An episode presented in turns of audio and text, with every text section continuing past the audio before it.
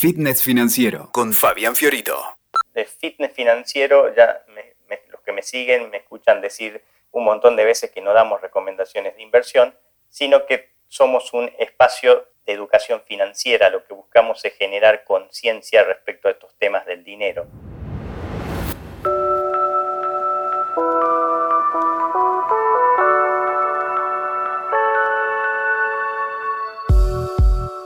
Bienvenidos a otro episodio del podcast de fitness financiero para WeToker. Hoy vamos a charlar de el camino largo o no tan largo para ser millonario. Hace un tiempo escribí un post que puedes encontrar en mi blog fitnessfinanciero.com y ahí vas a ver que tengo un artículo, si buscas millonario con un dólar por día vas a llegar al artículo y en ese artículo yo contaba que tan solo invirtiendo una cantidad de un dólar por día, 7 dólares a la semana o 365 dólares al año, con el suficiente tiempo y disciplina como para sostener una estrategia de inversión, podrías llegar a ser millonario eventualmente. Y este es como el camino largo hacia la riqueza material, pero también es el más seguro y el más fácil, porque no requiere grandes conocimientos técnicos, ni siquiera requiere que entiendas mucho de inversiones en la bolsa, sino que solamente comprendas la estrategia que ahí te explico. Hoy quiero hablarte de un posible atajo. Y eso tiene que ver con temas que ya venimos compartiendo en este espacio y en redes, que es, son las criptomonedas. Entonces, básicamente, tomé la misma estrategia de invertir tan solo un dólar por día y en este caso lo que vamos a hacer es comprar bitcoins. Entonces, también ahí en mi blog vas a encontrar un artículo donde desarrollo un poco más y explico y me explayo sobre esta idea. Pero básicamente te cuento las conclusiones a las que he arribado y si uno pudiese repetir esa estrategia de poner un dólar por día pero en este caso comprando Bitcoin, que para hacerlo más fácil acumulamos, por ejemplo, 7 dólares a la semana y hacemos 4 compras en el mes. Al cabo de 9 años, tan solo 9 años, y con un total invertido equivalente a 3.290 dólares, que básicamente son dos celulares de alta gama, que seguramente si te gusta tener los últimos chiches tecnológicos, durante esos 9 años ya te los compraste o te los gastaste e invertiste ese dinero. Bueno, esa estrategia tan simple te haría posiblemente generar 1.624.000 dólares, o sea, más de un millón y medio de dólares en menos de una década. Y esta estrategia de ser exitosa claramente le gana a las cinco o seis décadas que necesitabas en el camino largo que mencionaba anteriormente en mi otro artículo. La verdad que no está nada mal para una estrategia que solamente implica invertir el valor de dos celulares de alta gama o 7 dólares a la semana. Creo que es una estrategia bastante accesible para cualquier persona y la tecnología que hay acá detrás de esta estrategia es algo que en finanzas eh, se utiliza bastante, que se llama promediar precios de entrada. Y esto nos ayuda porque en los mercados, sobre todo mercados volátiles como el de las criptomonedas, el Bitcoin o incluso los mercados financieros, es muy difícil, si no imposible, predecir movimientos de precio. Entonces, en el largo plazo sí sabemos que los mercados tienden a subir, más allá de que en el corto plazo muestren volatilidades y hagan correcciones y, esos movimientos de mercado podrían dejar a más de uno quitarle el sueño o al borde de un paro cardíaco. Sin embargo, la tendencia de largo plazo es a la suba y es lo que venimos observando en un siglo de historia de la bolsa y de los mercados financieros. Entonces, si uno pudiese disciplinarse lo suficiente para mantener este norte y el rumbo de comprar tus 7 dólares por semana, en bitcoins en este caso, entonces, ¿Qué necesitas para llevar esta estrategia a la práctica? Dos cosas solamente. Primero, empezar. Ponerte un simple recordatorio o cita en el calendario todos los lunes, martes, miércoles, el día que quieras, a una determinada hora, y cuando te salte la alarma, entras a Binance o al exchange que utilices para comprar tus criptomonedas y listo. Y segundo, muy importante, disciplina. O sea, cuando saltes el recordatorio, anda y hacelo. Es la, o sea, si no lo haces, no, nada va a ocurrir. Y una tercera cosa que sería opcional, anda pensando qué vas a hacer cuando tengas ese millón de dólares, pero para eso probablemente tenés tiempo, así que no, no es para apurarse. Con todo esto, lo que quiero que también entiendan es que esto no es una recomendación de inversión. Ya, de fitness financiero, ya los que me siguen me escuchan decir un montón de veces que no damos recomendaciones de inversión, sino que somos un espacio de educación financiera. Lo que buscamos es generar conciencia respecto a estos temas del dinero. Entonces quiero que entiendas que esto se trata de una apuesta, porque nadie sabe qué pasará en el futuro y las criptomonedas son algo muy nuevo. Todavía el, Bitcoin muestra mucha volatilidad, oscilaciones de precio tremendas, ni hablar el resto de las criptomonedas, pero quizás es una posibilidad que te interesaría analizar para poner una pequeña parte de tus ahorros.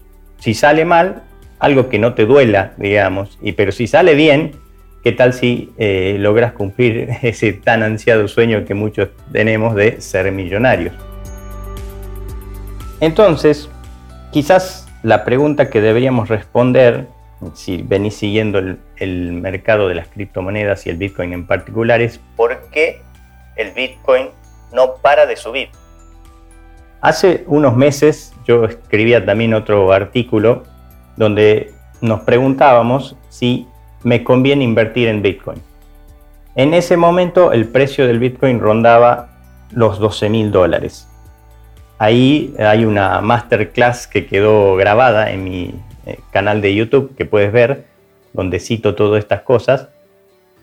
Y un mes atrás, cuando escribía otro artículo, también sobre estos temas, el Bitcoin rondaba en 19 mil dólares aproximadamente. Hoy mientras estoy grabándote este podcast, el Bitcoin acaba de romper nuevamente sus máximos históricos y ya está por arriba de los 36 mil dólares. O sea, estamos hablando que en casi 3-4 meses triplicó su valor.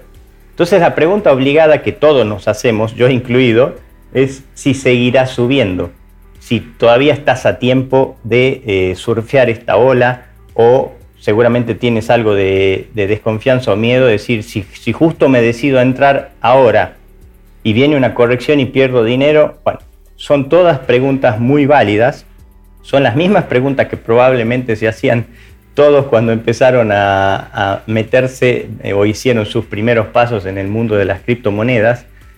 Y la verdad que está bien que te las preguntes, ¿sí? Pero creo que en el fondo la respuesta la podemos encontrar o podemos tirar una hipótesis de respuesta pensando simplemente en la vieja oferta y demanda o en la vieja ley del mercado de la oferta y la demanda. Primero, la oferta es fija y conocida de antemano. La cantidad de bitcoins que van a existir en total será de 21 millones, ni uno más ni uno menos. Y de esos bitcoins, de esa cantidad de 21 millones, ya se emitieron o minaron, ese es el término que se utiliza en, en esto de las criptomonedas, un poco más de 18 millones y medio, lo que representa casi el 90% de la oferta total. O sea, el 90% de todos los bitcoins que van a existir en el mundo en todos los tiempos ya existen. Solamente falta que se emitan o se creen, es un 10% adicional. La oferta entonces está bastante limitada. También un factor que hemos visto eh, durante el año 2020 fue cómo a medida que va teniendo más adopción el Bitcoin, mucha gente decide sacar sus Bitcoins de los exchanges, que son los lugares donde se pueden comprar y vender, y guardarlos en billeteras propias para hacer la custodia de esos activos en su poder y no estar dependiendo o teniendo que confiar en un tercero como es un exchange. Esto hace que queden disponibles mucho menos Bitcoin, porque si vos te lo llevas a tu billetera y lo dejas guardado esperando, por ejemplo, eh, una estrategia como la que estamos charlando aquí, esos Bitcoins no van a volver al mercado hasta dentro de varios años. Entonces, es como que el mercado se va poniendo cada vez más ilíquido, entonces ni siquiera están disponibles todos esos bitcoins que en teoría estarían disponibles porque los estamos guardando en nuestras billeteras o custodiándolos nosotros por nuestro lado y no estamos haciendo transacciones. O sea que la oferta es bastante, bastante limitada. El segundo punto importante tiene que ver con esto que se llama el halving, que quizás lo has escuchado eh, si ya vienes eh, interiorizándote de este mundo del bitcoin y es algo que es un proceso muy ingenioso que no hace más que agregarle leña al fuego, como yo lo veo, porque cada cuatro años la cantidad de Bitcoin que pueden ser creados va bajando a la mitad. Entonces, el año pasado, en, abril, mayo del 2020, se produjo el último halving. Y cada cuatro años se va a ir produciendo subsecuentemente hasta que por ahí se estima que en el año 2040 se terminen de minar todos los bitcoins. Y esto también hace que cada vez se reduzca paulatinamente la disponibilidad o la oferta, porque vamos a ir llegando, si bien va a seguir creciendo la cantidad de bitcoin minado, lo hace a un ritmo, a una tasa decreciente, cada vez menos. El tercer punto tiene que ver con la demanda.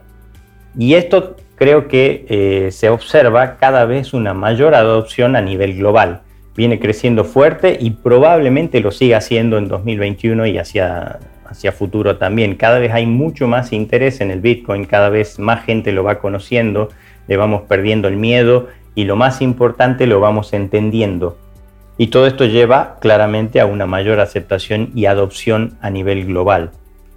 En 2020 algunos inversores institucionales, que son los que tienen grandes cantidades de dinero, también comenzaron a mostrar interés y empezaron a comprar bitcoins por millones y millones de dólares. Y esto es una tendencia que probablemente continúe.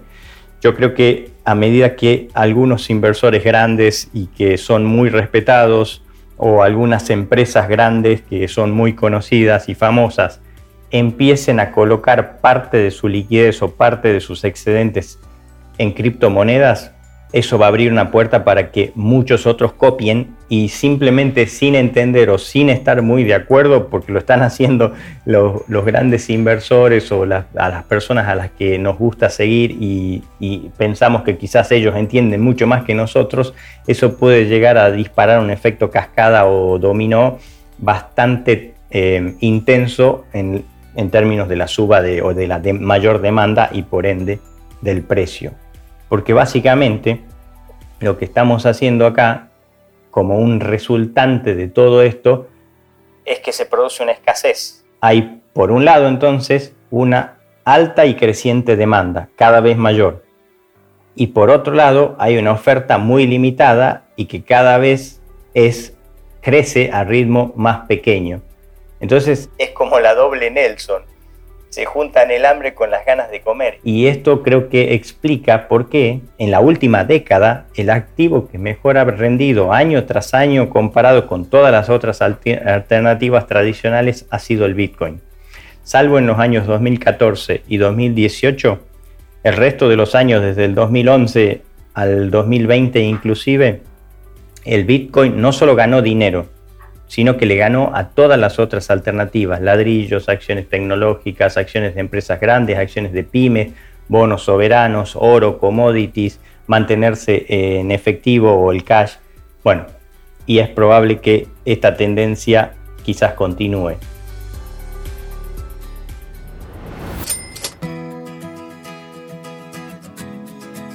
Y todo esto pasó antes de un punto no menor, que al, día de hoy que estamos grabando este podcast sigue vigente y nadie sabe realmente cuáles eran las consecuencias finales, que es la pandemia que estuvimos atravesando durante todo el 2020. Entonces esto ha llevado adicionalmente a una impresión de dinero descomunal por parte de los gobiernos. Entonces, los gobiernos se han visto forzados a tomar medidas sin precedentes en la forma de ayudas financieras a empresas, a individuos debido a, no sé, cierres de comercios, cuarentenas prolongadas, las caídas en las ventas que han tenido las, empresas, mil cosas que se, se, solucionaron o se trataron de paliar vía impresión monetaria. Esto quizás, si lo vemos también desde la óptica de la economía, lo único que hace es patear el problema para adelante porque no lo resuelve de fondo, simplemente es como un anestésico que le metemos al sistema, pero que probablemente genera otro tipo de problemas e incluso quizás mayores o más grandes más para adelante, digamos. No, se está resolviendo el problema de fondo. Y creo que básicamente es una discusión sobre cuán confiables son las monedas o el dinero fiat, que es el que dinero sin respaldo, que es el que tenemos hoy en día en circulación en todos los países. No, importa cuál sea tu moneda y cuál sea tu país, esto aplica al euro, al, dólar, al peso eh, colombiano, argentino, eh, lo que sea, da, igual. Ninguna de las monedas tiene respaldo de ningún tipo, salvo y solamente tienen valor porque nosotros confiamos y porque respetamos las instituciones en mayor o menor medida que las emiten, que son los bancos centrales y los gobiernos de nuestros países.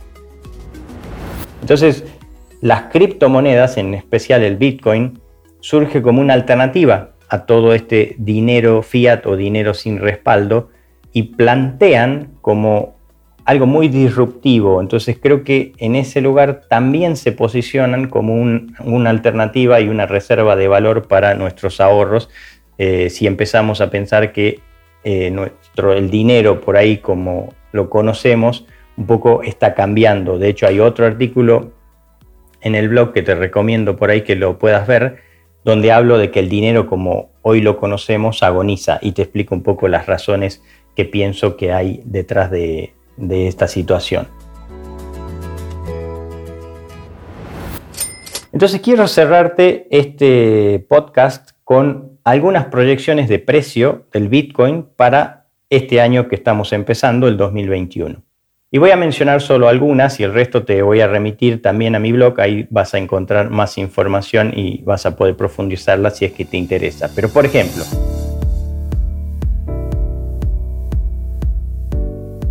el Citibank y uno de sus analistas sorprendió hace pocos meses cuando pronosticó que el Bitcoin podría llegar a, la suma de 318 mil dólares cada Bitcoin. Esto es casi, no sé, nueve veces el valor que está hoy al, momento de grabar este podcast.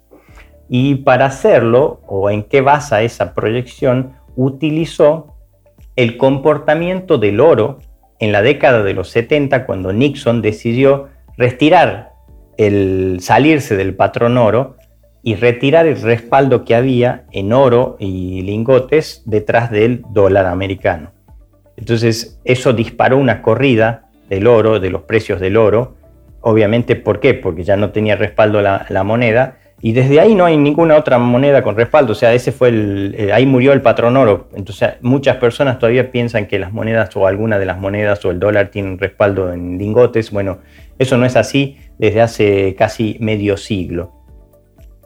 Otro modelo que a mí me interesa comentarte y que me parece muy sólido en el sentido de que basa su predicción en una relación de stock to flow, se llama, o sea, cuánto, cuánto se produce de una determinada cantidad de dinero, que pueden ser metales preciosos, el dinero fiat o el dinero mm, en papel, como lo conocemos, o cualquier otra cosa que se haya usado históricamente en el mundo como, como dinero, lo relaciona con los stocks o con la acumulación de ese tipo de dinero. Y de hecho hay artículos muy interesantes que puedes eh, indagar después para profundizar, donde explican por qué el oro sí fue históricamente durante miles de años una excelente reserva de, valor y no la plata. ¿sí? Y tiene que ver con, con esto del modelo stock to flow o de relacionar existencias ya totales de oro o de plata versus la cantidad que se puede producir por año o por unidad de tiempo y cómo eso en el oro muestra mucha estabilidad, eh, siglos de estabilidad y en la plata no. O sea, por ejemplo, los, los productores de plata, las empresas que, eh, de minería de plata, cuando hay subas aceleradas del precio, producen muchísima más cantidad y eso hace colapsar los precios y entonces se, equilibra, digamos, no pasa con el oro. El oro, más allá de, los movimientos que tiene eh, precio, las productoras de oro producen exactamente lo mismo o muy parecido históricamente desde hace muchos, muchos años y eso le da una solidez al oro y por eso ha sido la reserva de valor por excelencia. Bueno, ahora se habla del Bitcoin, o algunos eh, eh, usando un poco este modelo, hablan del Bitcoin como un oro digital, como una nueva manera, incluso mejor que el oro, porque en esa relación de stock to flow que tiene el Bitcoin, incluso lo superaría al oro. Todo obviamente esto está por verse, pero bueno, si aceptamos esta premisa y tomamos ese modelo como base de la predicción de precios, en 2021 o a fines del 2021 el Bitcoin podría ubicarse arriba de los 100 mil dólares o mínimo en 100 mil dólares, lo cual también es una locura si pensamos que eh, este activo se puede triplicar en un solo año, digamos. También puedo seguir mencionando proyecciones. Voy eh, solamente voy a tomar una más de JP Morgan, que en un informe reciente también dice que el Bitcoin podría llegar a 650 mil dólares justamente si logra alcanzar la misma capitalización bursátil que el oro. Para que aquellos que no saben, la capitalización bursátil es la cantidad o el total invertido que puede ser en una empresa o en este caso es el stock de cuánto oro hay y cuánto vale el precio. Entonces, cantidad por precio ah, da una capitalización o un tamaño de ese mercado. Hoy, mientras grabo este podcast, el mercado total o la capitalización total de las criptomonedas acaba de romper la barrera de un trillón. Sepamos que el oro, por ejemplo, actualmente tiene 11 trillones en capitalización de mercado. Entonces tendría que pasar que las criptomonedas se multipliquen 10 veces como para que esta predicción se cumpla. No sé si va, se va a lograr en, en, un solo año, probablemente no, va a llevar algún tiempo, pero quién sabe, esto puede, puede llegar a ocurrir si es que se posicionan cada vez más como una reserva de valor alternativa al oro o a los metales preciosos o a las cosas que tradicionalmente hemos tomado como reserva de valor.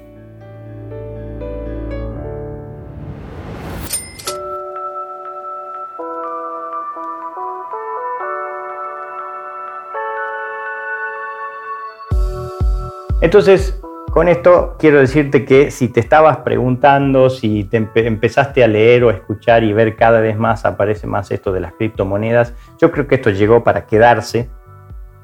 Es el momento, si tenés curiosidad, eh, nunca es tarde para entrar en esto. Eh, te recomiendo que lo hagas eh, y que directamente tomes acción. Y una manera de empezar que puede llegar a ser menos difícil o, yo traté de simplificar ese acceso para las personas que lo van a tomar contacto por primera vez y que quieren dar sus primeros pasos. Y grabé hace unos meses una masterclass sobre criptomonedas, el ABC de las criptomonedas, que puedes encontrar en mi canal de YouTube y te recomiendo que vayas por ahí, eh, empieces, es una clase de aproximadamente dos horas donde te cuento un montón de cosas importantes en cuanto a seguridad, dónde comprar, cómo, em, qué cosas tener en cuenta y en definitiva te acompaño a que puedas dar tus primeros pasos. Bueno, por ahora me despido y nos veremos en un próximo episodio. Escuchaste Fitness Financiero con Fabián Fiorito. WeToker. Sumamos las partes.